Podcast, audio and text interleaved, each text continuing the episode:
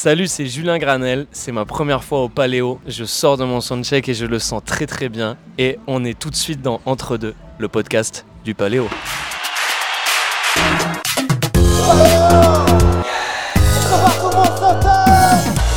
On arrive déjà au terme de cette 45e édition du Paléo Festival et pour marquer le coup, en cette dernière soirée de la semaine, on s'est dit qu'on allait demander aux personnes qui font ce festival leurs meilleures anecdotes.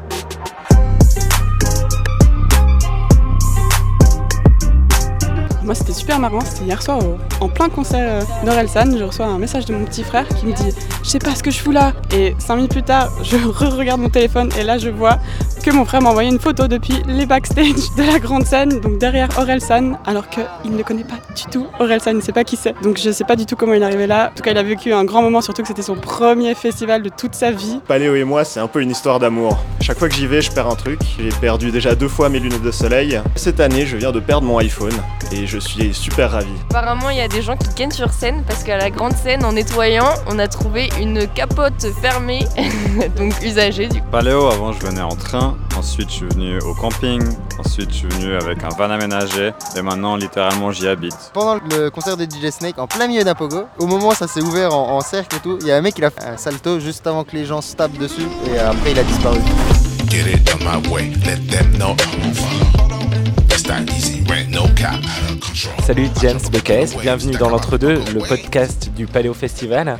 Tu es auteur, compositeur et producteur de rap, de musique africaine et de musique urbaine. Bienvenue sur la plaine de l'As. Pourrais-tu nous parler du début de ta carrière? Bien sûr, bah alors tout d'abord merci de me recevoir. Alors je suis euh, compositeur de base en fait, j'ai fait mes premières armes aux États-Unis, relativement sur le tard, et j'ai passé à peu près une quinzaine d'années à composer euh, pour les autres, pour des grands artistes, mais pas que, à faire de la musique à l'image également, jusqu'à un moment donné ben, avoir euh, ce ressenti que j'avais des choses à dire moi, des choses personnelles que les autres artistes ne pouvaient pas forcément porter, et à prendre le micro, à d'abord composer pour moi-même, écrire mes refrains, les faire interpréter par euh, les, gens qui m'entouraient, puis petit à petit euh, prendre suffisamment confiance en moi pour, euh, pour prendre le micro et chanter et rapper. James, tu es né en France, parti vivre aux États-Unis comme tu as dit, puis revenu en France en 2010. Pourquoi ce retour en Europe? Mais c'est vrai que ça peut paraître euh, un peu bizarre parce que l'industrie du disque aux États-Unis, c'est un peu la NBA. Ouais. Mais euh, on va dire que la manière dont euh, mes contrats et même le management, mon environnement été structuré, n'était pas forcément. je ne vais pas dire que les gens n'étaient pas bienveillants, mais j'étais très naïf à cette époque-là. J'étais pas forcément dans les bons contrats. Et j'avais beau euh, avoir un beau parcours, un beau CV, avoir travaillé avec un tel, un tel, un tel. Euh, ça se retrouvait pas forcément euh, sur le concret quoi. J'étais pas en studio avec les artistes. C'était toujours, il y avait toujours un middleman. Euh, je recevais les informations toujours sur la fin. Euh, je pouvais pas continuer comme ça. Donc il a fallu que je fasse ce choix de rentrer et puis reprendre à zéro, comprendre comment l'industrie du disque fonctionne et euh, voilà me refaire quoi. C'est quoi la différence fondamentale justement entre l'industrie euh, aux États-Unis et celle que tu as pu retrouver en France? Je pense qu'aujourd'hui, il n'y en a plus vraiment, si ce n'est que le, territoire américain est, super grand et, et beaucoup d'indépendants déjà à l'époque pouvaient vivre de leur musique sans maison de disque. Aujourd'hui, on commence à retrouver ça de plus en plus dans l'industrie en France. Même si ça reste un territoire relativement petit, il y a énormément d'artistes de rap notamment qui s'en sortent sans maison de disque. Je veux dire que c'était euh, ce côté entrepreneuriat qui, qui était prédominant aux États-Unis, qui n'était pas forcément le cas à l'époque en France. Mais les choses changent. Tu as collaboré avec un grand nombre d'artistes confirmés, comme tu l'as dit, notamment comme P. Diddy, J. Rule ou encore Snoop Dogg et beaucoup d'autres. Est-ce que l'une de tes collaborations sort du lot? Alors pas forcément à cette époque, si peut-être Ja Rule, Ouais. même si euh, quand j'ai collaboré avec lui, il était un petit peu sur la pente descendante de sa carrière, ça restait quand même un rappeur légendaire qui avait marqué son, son, son temps. J'ai eu la chance d'être en studio avec lui pour le coup, et de voir composer, de voir euh, écrire du moins sur mes titres, et d'échanger avec lui, ce qui n'était pas forcément le cas avec euh, Snoop Ouais. ou avec Puff Daddy. Snoop, j'étais encore à la fac, Ouais. c'était mon manager qui était parti euh, à sa rencontre, au clip et tout, pendant que moi j'étais à la fac. Et Puff Daddy, c'était quasiment la même chose, même schéma. Mais euh, on va dire que récemment, Will.i.am, Ouais. ça a été une vraie rencontre musicale. J'ai- Je l'ai rencontré pour le coup, on a échangé énormément. Et euh, ça a été une, une très très belle collaboration. Lorsque, comme toi, on a collaboré avec tant de beau monde, euh, reste-t-il des collaborations que tu n'as pas encore faites et que tu rêverais de faire? Oui, Ouais. il y en a plein. Notamment Stromae, Ça tombe bien, il est là ce soir. hein. que j'espère pouvoir rencontrer ce soir. Je suis, euh, enfin, je, je- je suis signé dans le, dans le même label, donc euh, on va essayer de gérer ça.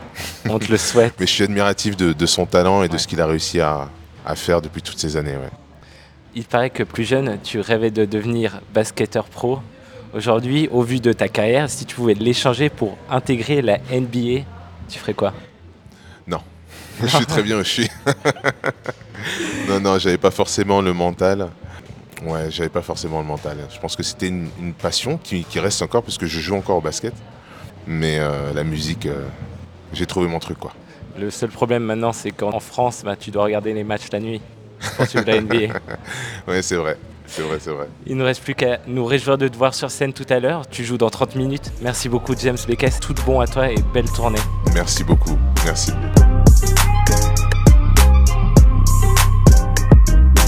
Il y a des gens au bar du forum qui, au moment de twinter, nous proposent leur passe Covid.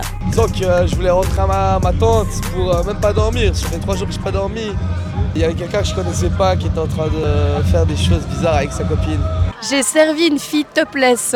Alors moi le paléo a bien commencé, mardi soir ma voiture a cramé et mercredi quand je suis rentré je me suis fait arrêter par les flics à Morges et alcotest. On est au sixième jour de festival. En fait, ça fait depuis le début de la semaine qu'on entend le soundcheck des artistes le matin. Moi, c'est ma première année à Paléo. Du coup, je pensais que c'était juste les ingé sons de la scène qui envoyaient les sons pour checker que tout était en ordre. Mais ce matin, on a quand même entendu pendant le soundcheck de Stromae euh, Paléo Et on s'est dit, il est peut-être vraiment sur scène. Du coup, on a tapé le sprint de nos vies avec ma collègue. Quand on est arrivé devant la scène, il y avait un mini concert juste pour les bénévoles et il était bien là en détente, training, épouse. Jusqu'au bout, peu importe les avis, j'encaisse. J'ai additionné les échecs et tant pis. Salut Julien, bienvenue dans l'Entre-deux, le podcast du Paléo Festival. Tu es un auteur, compositeur, claviériste et producteur de talent. On dit de toi que tu es l'incarnation du cool, du fun, du disco et des couleurs vives. Je peux en témoigner. Après tes premiers EP, tes collaborations avec notamment Angèle, tu as sorti ton premier album en juin dernier du nom de Cool Heure. Mais dis-nous, ça fait quoi de sortir son premier album? Euh, salut tout le monde. Eh ben, déjà, merci beaucoup pour la présentation. C'est cool, ça fait plaisir. et euh, sortir son premier album, c'est une vague d'excitation énorme. Et c'est surtout le prétexte parfait pour partir en tournée tout l'été et faire la fête tout l'été avec les gens, finalement. Bah de ouf. Donc c'est un peu une grande fête. Tu entretiens une relation particulière au style, que ce soit dans la façon dont tu t'habilles, tes clips et ta musique. D'où ça t'est venu? Euh, je me suis toujours habillé un peu de toutes les couleurs. C'était un peu une manière d'extérioriser plein de choses que j'avais en moi. C'était aussi, euh, pour moi, la couleur, c'était un message euh, d'ouverture d'esprit, de liberté, de fun. Et du coup, ça m'amusait vraiment de un peu de péter un câble comme ça sur les vêtements. Et finalement, euh, je me suis rendu compte que c'était assez en lien avec euh, la musique parce que je voyais la musique de la même manière que ma manière de m'habiller. Donc, euh, ça a été hyper complémentaire. C'est un truc qui s'est fait un peu naturellement, sans trop réfléchir. T'es vers quel âge? Alors, quand j'étais tout petit, déjà à l'âge de 10 ans, je m'habillais n'importe comment, mais il y avait beaucoup de couleurs. Ouais. mais avec le recul, on peut le dire, c'était n'importe quoi. et après, euh, et après j'ai cadré. Après, c'est devenu un peu plus stylé, mais euh, à la base, c'était vraiment un freestyle multicolore euh, incontrôlable. Tu as un bagage musical de grande classe. Tu as fréquenté le conservatoire de musique pendant 14 ans, si je me trompe pas. Ouais. Euh, dans l'imagerie populaire, c'est un milieu qui, de l'extérieur, fait un peu guindé. Comment tu t'y sentais, tout coloré comme t'es? Bah, disons que c'est euh, un milieu euh, très dur dans le sens où, euh, où ça demande vraiment beaucoup de travail et, et de rigueur. Et puis c'est pas le forcément c'est pas forcément le truc le plus fun à faire euh, les euh, 14 années de solfège et de piano classique. Mais en fait j'ai toujours pris du plaisir parce qu'à mesure que je maîtrisais de plus en plus le piano, je voyais que chez moi je pouvais faire ce que je voulais avec. Et mon rêve c'était de pouvoir jouer tout ce que j'avais en tête euh, en, en- en quelques secondes quoi. Et du coup c'est ça en fait qui m'a motivé. C'était cet appel de la liberté totale de pouvoir après euh, faire ce que je veux avec un clavier.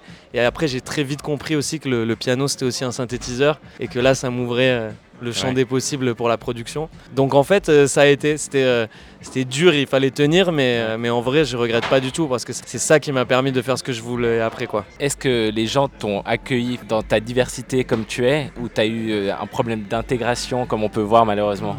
En fait, j'étais euh, j'étais dans le sud-ouest de la France, dans un petit village, et euh, c'est vrai que du coup, euh, petit village, peu d'habitants est égal peu de diversité, peu de diversité est égal malheureusement peu d'ouverture d'esprit. Donc c'est vrai que à, à mesure que j'ai grandi, j'étais confronté à des, à des regards euh, Enfin, j'ai découvert le monde extérieur petit à petit, quoi, euh, par le biais un peu de, de, de critiques et tout, mais j'ai jamais pris ça personnellement. Je me suis plus dit justement que c'était un, un truc d'ouverture d'esprit général, et justement, ça m'a poussé à encore plus. euh, T'as pu le les faire. éduquer? Ouais, mais je me suis dit, euh, si, euh, si ça déclenche autant de réactions, c'est c'est que- c'est qu'il faut continuer à le faire, et, et tant mieux, au moins, je serai un- le gars chelou qu'ils ont croisé, et après, il y aura un autre gars qui passera un peu plus euh, tranquille et trouveront ça normal, quoi. de ouf. Je l'ai dit dans l'intro, tu as collaboré avec Angèle, tu l'as notamment suivi en tournée. Comment s'est fait votre rencontre?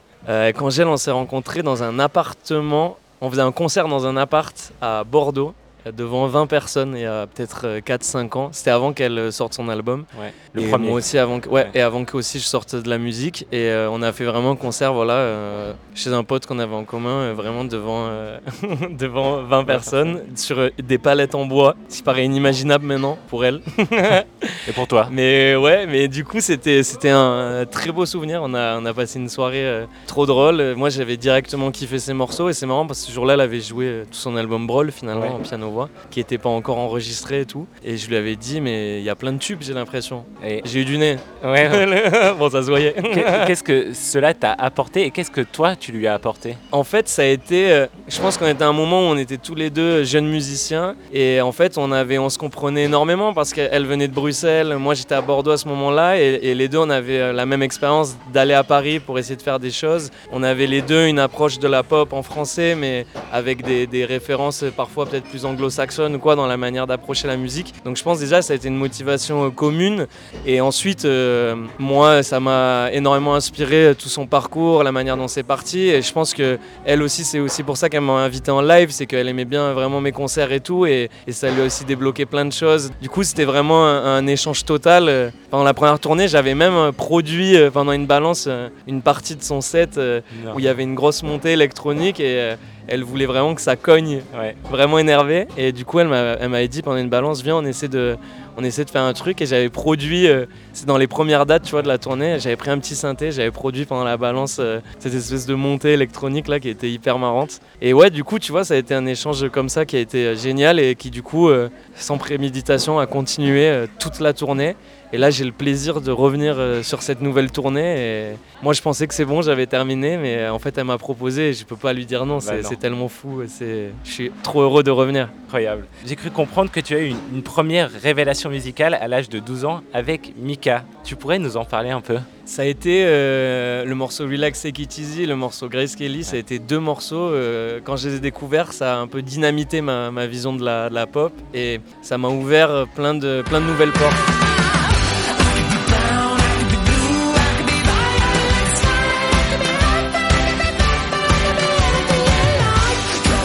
Marrant parce que j'avais 10 ans et c'est par ce biais-là, vu que euh, je suis né en 95, donc à 10 ans il y avait internet mais tranquille.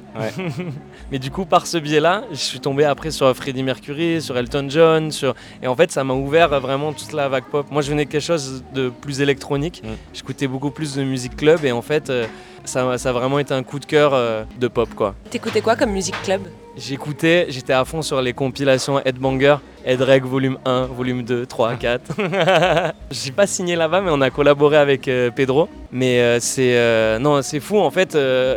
Pedro Winter m'a contacté et justement j'avais des, des, des petites boucles que je mettais parfois sur Instagram et il m'avait dit disons ça m'intéresse, ça c'est assez cool. Et en fait j'étais en plein en train de faire l'album et, et il m'a proposé d'aller à, à Motor Bass. Ah. Et du coup le studio de Philips Dard de Cassius et du coup on est, on est allé dans ce studio. Il est venu écouter tout l'album euh, et il a fait un vrai rôle euh, de ouf dessus parce qu'il m'a conseillé, il m'a ouvert à plein de choses et, et en fait on a fini par faire un morceau ensemble qui s'appelle Multicolor Jam qui est sur l'album. Et oui pour moi faire un morceau avec Pedro Winter c'est une consécration euh, dingue. Quand on était en studio et qu'on a fini le morceau et qu'on s'est dit c'est bon le morceau existe parce que tu sais ça part d'une session de jam, on sait pas ce que ça va donner. Et en quelques heures on s'est regardé, on s'est tapé dans la main, Ah, on a dit c'est bon le morceau existe, il va être sur l'album. Et là moi j'ai checké mon moi euh, de, Attends. de 10 ans imaginaire qui était dans le studio, j'ai dit t'as vu mon gars? Bon, plus tard, et tu l'as dit, tu as découvert Queen, David Bowie, Elton John, Prince, les Beatles et Jamiroquai. On a une question cruelle. Si Mm. tu devais en garder qu'un, Aïe, aïe, aïe, aïe, aïe. Et pourquoi? C'est très compliqué, mais je dirais, je pense, euh, je dirais Bowie peut-être, parce que euh, je pense que déjà il y a l'iPhone Mars qui est, je, pense, un des morceaux que j'écouterai euh, toute ma vie, sans m'en lasser une seule seconde. Je prends du plaisir à le réécouter, réécouter en boucle depuis des années, et je pense vraiment que ce serait Bowie pour ce côté avant-gardiste. Euh, Quand on, quand on l'écoute avec le recul, on oublie souvent que le moment où les morceaux sont sortis, le paysage musical ne ressemblait pas du tout Il à ça. euh, Donc euh, pour moi, euh, c'est ce côté-là. euh, je mettrais en avant le côté avant-garde en choisissant Bowie, mais euh, Queen c'était pareil. Enfin les Beatles aussi. Ouais, Enfin c'est bah vraiment là que des énormes rêves, mais mais ouais euh, Bowie. Que des révolutionnaires. Ouais, grave, grave. Mais c'est ça que j'aime en fait parce que quand on l'écoute avec du recul, on se dit ah c'est de la pop, c'est mignon, c'est cool, mais on- il faut se remettre dans l'époque et se dire euh, au moment où ça sort, c'est pas mignon, cool, c'est genre totalement euh, fou quoi. Ouais. Tu joues cet après-midi en ouverture de la scène Club Taunt. Tu as prévu de faire quoi après ton concert? Après mon concert, je vais kiffer les autres concerts Ouais. déjà. y a, y a- je vois à la loge en face, il y a mes amis de Catastrophe, donc à mon avis, on va aussi boire des bières. Et euh, je vais aller voir le, le set de Stromae. Bah ouais. Bien entendu. Et il y a- J'ai des potes qui jouent avec lui, qui vont venir voir le concert aussi, Bah, donc euh, c'est trop cool là de pouvoir se croiser en festival et tout. Et, et j'ai hâte de, de voir ce live. D'ailleurs, euh, j'avais fait une date à Bruxelles avec Angèle et juste avant de monter sur scène, il y a Stromae qui était passé. Il était arrivé par les backstage pour voir le concert. Et ça, ça a été un des plus gros coups de presse de ma vie. J'étais serein avant d'aller sur scène et là, il y a un gars, il m'a dit Bon set, mon gars. Et c'était Stromae. Et du coup, j'ai fait Ah, bon, et il y a le public, mais il y a aussi lui.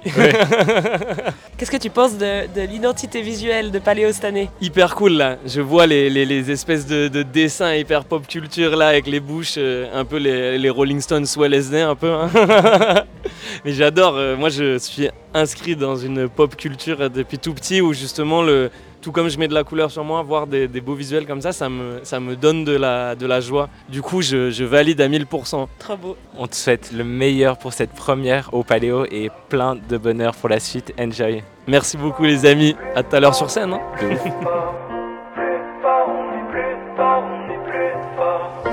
C'est le moment pour nous de vous dire au revoir, mais surtout de vous remercier de nous avoir écoutés. Merci à vous toutes et tous. On espère vraiment avoir pu vous faire vivre cette 45e édition du Paléo. Des bisous